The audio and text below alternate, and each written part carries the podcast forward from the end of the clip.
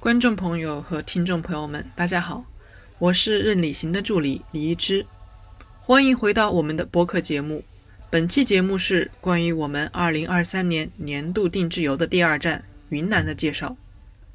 我们将采取电脑录屏的方式，先为每一位对云南之行感兴趣的朋友构建一个滇东行程的基本框架，填充独一无二的设计理念。在娓娓道来间，讲解数十年对旅游的热爱和观察。在今年三月上旬，已经有二十余位朋友 follow 了这条线路，欣赏沿路的风光人情。如果您对这趟旅程和接下来的每一次出行感兴趣，欢迎与我们联系。祝您在接下来的二十来分钟里，享受您颅内的美好旅程。感谢。大家好，欢迎各位。同行和朋友们参加我们的滇东采风团。为了节省大家的时间，我就在电脑上先给大家做一个简单的介绍。啊，这是我们在整个地球上的位置，我们的目的地。从这个地图上可以看出，啊，这个北面的是四川省，啊，南面呢是有贵阳、贵州，啊，也有云南，啊，这个西面呢是西藏。云南的南面呢是越南，也有一些其他的一些边境的一些国家，啊，这是我们的整个的在滇东采风的这个行程，就走这么一大圈。这个区域呢属于是滇黔桂三省交界的地方，这个东北面和整个的东面是跟那个黔西南，啊，这个贵州省的黔西南这个州是相邻的。然后到了广南这一带呢，就跟广西的这个西北部，包括百色地区，跟他们相邻，所以他们的山水呢，北面接近于贵州，啊，南面就接近于广西和越南。我们从第一天三月五号的上午十一点四十五和十二点一刻说起，啊，我们在这个昆明的长水机场，这个机场呢是一个比较小的峡谷。地带啊，就是因为云南是一个非常的多山的一个省份，处在云贵高原，所以呢，好不容易有一块狭小的平地坝子，就像我们的恩施机场差不多。然后我们在这儿呢集集合，因为我们有两个不同的航班抵达，一个是十一点四十五，一个是十二点一刻，那么中间相差接近半个小时。下了飞机以后呢，请大家稍微这个忍耐一下。我们要离开机场前往啊，我们的宜良市，就是石林所在的地方啊。宜良市用午餐，差不多从机场到宜良呢，五十多分钟到一个小时左右。因为为什么选择在宜良？很多人去过石林，但是呢没有吃过正宗的宜良的烤鸭，所以我们选择这个宜良的午餐啊是非常重要的一个风味的品尝。这个风味呢。算是云南菜的一个最典型的地方，你看看天下第一炉，口气还不小，是吧？然后它的烤鸭呢，是实际上呢是从广东、广西这边传过来的，加上云南的一些特色的这个手法，做的是非常不错的。我们把这个学成饭店作为云南省餐饮业的最著名的品牌之一，作为我们一个午餐的点，同时也是我们一个打卡的点。在那儿吃完饭，大约也就是两点到两点半这个时间了，啊，然后呢，我们还要开车大概一百六十六公里，就来到了云南省曲靖市。这个地方是属于曲靖市的罗平县，也就是所谓的万亩油菜花海的所在地。大家看看这个周围呢，都是山，就是沟壑纵横，是吧？崇山峻岭，中间有一块浅色的地区。啊，那就是所这个种油菜的地方，我们可以拉大看一看，也就是万亩花海呢，主要是在这个区域，其中最典型的是，呃，金鸡封城啊，可以看看大家那个在网上看到的这个图片呢，主要在这儿，这个在马路上啊，啊，基本上都可以看得到了，不一定非得要去这个地方，就说它比较有名。所谓封丛呢，就是这样的一一堆一堆的土堆。看见没有？这个一堆一堆的土堆，我们是从高空往下看的，这像什么呀？是吧？啊，这是油菜在刚刚播种的时候，大概是在元月份的时候，二月份的时候呢是这样。今年的油菜花呢开的稍微晚一点，呃，在罗平的油菜花呢是在三月三号是它的油菜花节，啊，这个新义在这边的东面是属于这个呃贵州省的黔西南州的兴义，兴义离罗平呢大概有九十公里左右吧。啊这边是兴义啊，兴义到罗平大概有九十公里，八十九公里左右。这边的油菜花呢，今年要开的要早一些，大概二月底就开了。而这边呢，大概暖风还没有吹到罗平的时候呢，大概是到三月份。三月三号是油菜花节啊，也就是这么一片。同时我们站在高处呢，都可以看得到的。所以这个点呢，啊，我在不是特别建议要专门去，因为我们往这儿。从酒店去九龙瀑布群的时候呢，刚好要经过这一个路段，可以停留一个小时到半个小时，这个是没问题的。当天我们住是住在云之梦酒店。三月六号的时候，我们一个重要的项目呢，就是九龙瀑布群。这个瀑布群是比较有特色的啊，我们简单的看一下。这个地方我们经常去打卡啊，这是很不错的啊，山水呢非常自然，空气呢就是不是一般的好了。它的地理位置就是在灿坤高速的西面，呃，也是很方便的，离高速也很近。然后我们住的酒店是在云之梦啊，云之梦酒店呢是罗平最好的酒店了。虽然说是个四星级，但是卖的价格肯定是要超过一般的五星级的。呃，因为我住过，呃，我觉得基本上在一个县级市来说。有这样的酒店还是挺不错的。我们到罗平云之梦酒店的时候，大约是大约是五点钟了吧，差不多。预计啊，五点钟。这个云之梦酒店旁边有一个九龙公园，九龙文化公园，可以在这儿逛。本身这个酒店内部呢，它也可以逛，带有很强的那个园林的色彩。啊，这是我们三月五号要住的地方。啊，这是三月五号的大致的行程。剩下的啊，我们三月六号参观完游览完那个瀑布群以后呢，我们就要从这儿直接下来啊，走这个新白隧道下来以后呢，就是前往这个云南省的文山自治州的啊，它是一个文山州呢，它是一个壮族苗族自治州，其中有相当的一段距离呢是高速公路，有一段距离呢是山路啊。这里要经过，这个是坝美风景区，但是坝美村呢有一个特色，它下午五点半以后啊，它是不能够进村。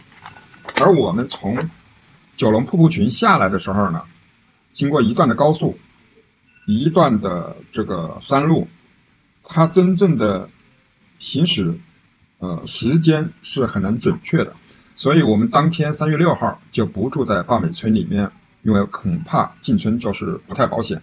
我们就住在广南的县城，广南县的八宝贡酒店，呃，是本地的一个四星级酒店，应该是最好的一个酒店了，呃，在当地来说是最好的酒店。呃，要注意的是，我们三月六号的晚上，我们就在广南县找一个特色名店，或者说就在八宝贡啊这个酒店里面用晚餐。这是三月六号。三月七号的时候呢，我们。开车到坝美坝美村，从这儿开车到坝美村呢，大约需要四十分钟左右吧，四十分钟到一个小时。当然，自然的风景呢，沿路都有了。进坝美村呢，需要穿过一个溶洞，它过去是一个与世隔绝的一个地方。所谓与世隔绝，通过什么隔绝呢？通过一个溶洞和外部的世界就隔绝了。进入他们的村需要坐那种小船啊，然后穿过一个溶洞。然后才是那种阡陌纵横，是吧？豁然开朗的感觉。所谓黄发垂髫，怡然自乐。陶渊明写的《桃花源记》啊，啊，在这种少数民族地区，居然呢有一个副本啊，就是复印的一个课本。所以这个地方呢，我们在这儿是一个自然的封闭的一个村落，我们在这里要停留一个大半天。中午呢就在这儿吃那个中午饭，然后返回以后，我们前往丘北区丘北县。大家注意，这个呃七号的时候啊，啊这个七号的时候呢，呃，我们是从这个文山州的这个广南县前往文山州的丘北县，丘北县的这个普者黑啊，这个就是说我们经过的这条道上还要折回去折返啊，丘北县，因为很多人说要去坝美，呃，然后我们就是从这个罗平到广南经过坝美。如果说一般人不去坝美的话呢，就可以从罗平。直接到普者黑也是需要开三个多小时的那个车的，你看看这中间是吧？几乎都是山嘛，是吧？而且速度也快不了。这个普者黑呢，这个地方呢，也是《爸爸去哪儿》的那个外景地了，在这儿拍了很多很多的故事和小电影。最主要有两个景区，他说是，呃，严格意义的景区呢也不好说，它算是一个景区的聚落。整个的村村寨寨都算是一个景区，它的门票并不便宜，两百多块钱呢。呃，然后呢，有几个方面，一个是仙人洞景区，还有它那个所谓的三生三世十里桃花。我没有看过这个电视啊，但是据说是有点名气。我们在这儿要住两个晚上，啊，要住两个晚上，呃，就是在第三月的八号，啊，住一晚，九号。八号完了以后呢，就九号呢，我们从这儿返回，返回去哪儿呢？就去元阳了。去元阳的时候呢，我们会经过蒙自，蒙自呢，啊，冯小刚在这儿拍过电影的，取了个名字叫芳华，啊，那些是十八九岁的文艺女兵，是吧？他们的青春，他们的芳华啊，在这儿。当年呢，也是七七年、七九年呢，呃，因为对越作战，当时有很多的部队也是驻扎在这儿。那大家注意，南边很快就到了越南啊！我们这个历史的尘封的往事，我们就暂且不提。这个地方呢，都是一些怀旧的啊，包括米轨铁路啊，是吧？啊，大家也可以带上那个比较啊民国风的一些怀旧的衣服。嗯，我看看大家的年龄，似乎也够得着，是吧？那七九年的时候呢。嗯，七七年、七九年的时候，大部分人呢，啊，可能也就十来岁，有的呢大一点的，可能就十八九岁，所以怀念那个，嗯，那个青春呢，每个人有每个人的感受了，我们就，嗯，就在这里就不多说了，是吧？酸甜苦辣，呃，都有营养，喜怒哀乐皆是感情，我们就不在这里说太多。然后在这个毕设寨这一站呢。我们将在这里用一个简单的午餐，简单的午餐，什么叫简单？就是呃比盒饭稍微强一点吧，大家就不要做太高的期待。然后呢，我们就前往元阳，啊，前往元阳，这是我们前往元阳的路上，啊，整个这是元阳县城，嗯，就像这么狭小的一块地方做了一个县城啊，然后我们车要这么折腾来折腾去，啊，才来到这个元阳的云之梦酒店。这个酒店呢是建在梯田上的一个酒店。啊，这个是挺有意思的。梯田上这一带的酒店呢，都有不少，更多的都是客栈，一般的是五六间房、七八间房的。因为投资太大啊，可能也不太方便啊。我我们这个鼠标所指的方向，这全是梯田啊，啊，全是看见没有？不是说一定要到那个什么梯田去看啊，像什么八达梯田呐，是吧？像这个多一处啊，是吧？啊，这样一些梯田，它无非就是有些梯田呢，它是朝西面开采，啊，开发的，所以那些梯田呢，拍那个夕阳落下西照的时候呢，是非常好。有些梯田呢是处在这个山丘啊或者丘陵的东面开发的，啊，向着东面开发的，那么呢，它拍它的晨曦会比较好，啊，为什么有的地方拍朝阳朝霞？有的地方拍夕阳，这个落霞，这是为什么呢？动动脑筋就知道了，因为它一定是山的朝西面开发的是看夕阳，朝东面开发的是看朝阳。OK，明白吗？所以呢，我们当天赶到的地方时候是刚好是看夕阳的时候，第二天离开的时候呢，我们又到这儿来是拍它的朝霞的时候。啊，我们住在这个酒店，今天晚上呢，我呃，我为大家提供呢，它这边比较有特色的啊。长桌宴啊，大概一个人的话呢，可能也要八九十、八百块钱的一顿，它算是一个文化活动，也算是一个晚餐，也算是呢我们千辛万苦来到这儿啊啊，有一个啊节目。其实这个地方，如果说亲子游的话，啊啊多住个两天，捉鱼摸虾啊，这这样一些活动啊，啊都是少数民族的一些特色活动，哈尼族的一些特色活动还是非常丰富的，还是值得一玩的。然后九号啊呃十十号的时候呢，我们拍完朝霞以后啊，我们就要返回呃北上 北上去建水古城。这个建水古城啊啊离我们的元阳这个住的地方呢，实际上的里程呢并不远。只有一百一百三十三公里左右吧，大概开车得要两个多小时，啊啊，这这一部分是高速了，但是下面有一部分是那个。整个建水古城呢，是一个非常活着的一个低调的古城，非常有文化。说起云南的古城，大家都知道什么大理古城、沙溪古镇、腾冲和顺古镇等等等等。那么建水这个地方呢，可以算是整个的滇东南或者说滇。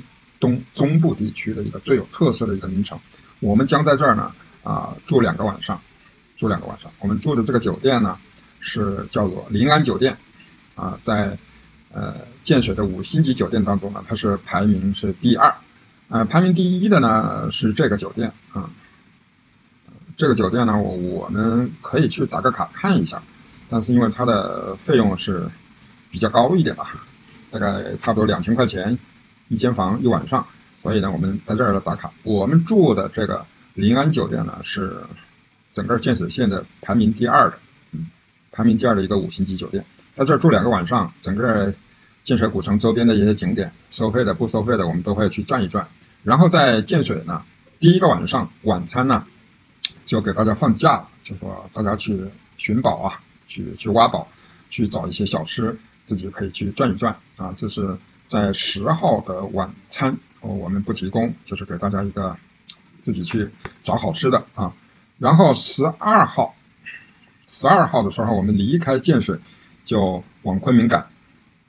往昆明赶呢很近，两个小时。我们将沿着这个抚仙湖的这个这个东岸呢啊走一走，逛一逛抚仙湖公园，然后在抚仙湖这里啊找个地方啊吃个中午饭。当然，这个中午饭是不是在抚仙湖吃？我们现在，嗯，不太确定。不太确定的原因是什么？因为我们不确定我们离开建水的时间，比如说是九点，还是十点，还是几点？然后沿途呢，是不是还有一些风味的小吃店？呃，那也是我们的选项之一。通常情况下呢，我们在这个抚仙湖这附近呢，会找一个吃鱼的地方。啊，抚仙湖的鱼眼是比较有名的。然后下午呢，大概两三点、三四点。根据各位的航班的情况啊，我们就可能就要撤离，就往那个机场走。啊，晚上呢，我们就在机场附近就吃一个简餐了，不管是麦当劳还是肯德基，还是一般的中式简餐，大概标准也不会高啊。大家呢这一趟基本上从长水来啊到长水结束，大概八天七晚呢还是比较辛苦的。嗯，但是呃坐车的时间呢，整个的里程呢这一圈的里程呢也就是。一千三百公里，一千二百公里，一千三百公里左右吧。山路也不少，高速有一部分，一半以上。这个，然后我们要打卡的地方有这个宜良、罗平、广兰、丘北啊、蒙自、元阳、建水。这个这边是属于是啊玉溪是吧？然后到昆明，这个是八天七晚的采风的行程的大致情况。啊，沿途的住宿的条件呢？呃，普者黑是相对要艰苦一些，因为它是一个自然的村落，但是很难到达啊，很难到达，这是一个需要说的。第二个呢，在坝美呢吃饭的话，是在那个坝美这个村子这个湾子里面，嗯，找一个老百姓的餐厅，就是也是对外的餐厅了。其实它的晚餐呢，呃，都是相对比较正式的晚餐啊。当然，在建水的话，我们会有一天的晚餐是，呃，给大家放假去寻宝。在这一天呢，晚餐呢，我们会安排一个活动，活动式的这个活动长作业呢是需要提前预定的，当然我也会跟酒店方面这个预定好。基本的情况呢就是这些啊，还有如果说有些嗯不清楚的，或者说我没有讲讲透的、讲到位的，大家更关心的一些话题啊，也可以随便问。因为像这个，比如说昨天呃，我们有朋友问了弥勒，呃，弥勒的什么东风运呢，是吧？弥勒实际上这个地方啊。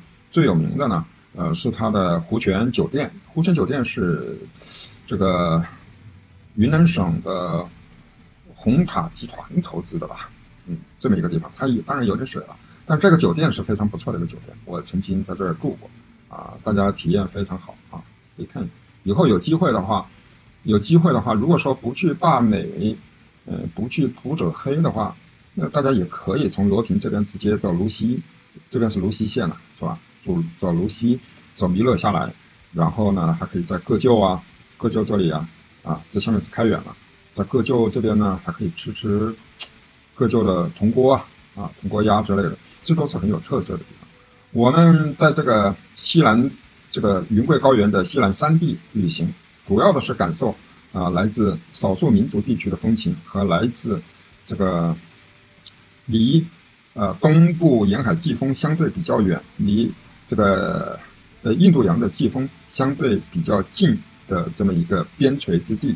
啊，了解它的民族风情和自然山水，辛苦的地方呢，呃，就是有些坐车，平均这个一天的话，一两百公里是是一个常态。但是在普者黑呢，在景区内玩啊，那倒也无所谓了，这个这个是无所谓的，这个相对比较轻松一点，它不太累。但是你吃住的条件呢，就要就要这个简单一些，这个跟大家要要要说一下。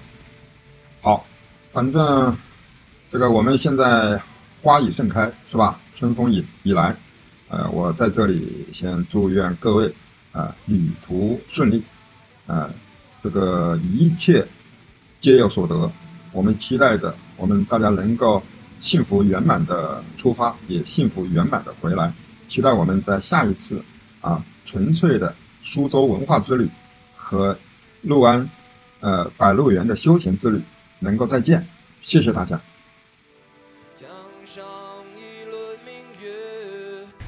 非常感谢您对我们节目的支持，我们将会在下一期节目以及接下来的系列当中为您继续介绍关于云南、关于新疆、关于苏州、关于很多很多美丽的地方。再见。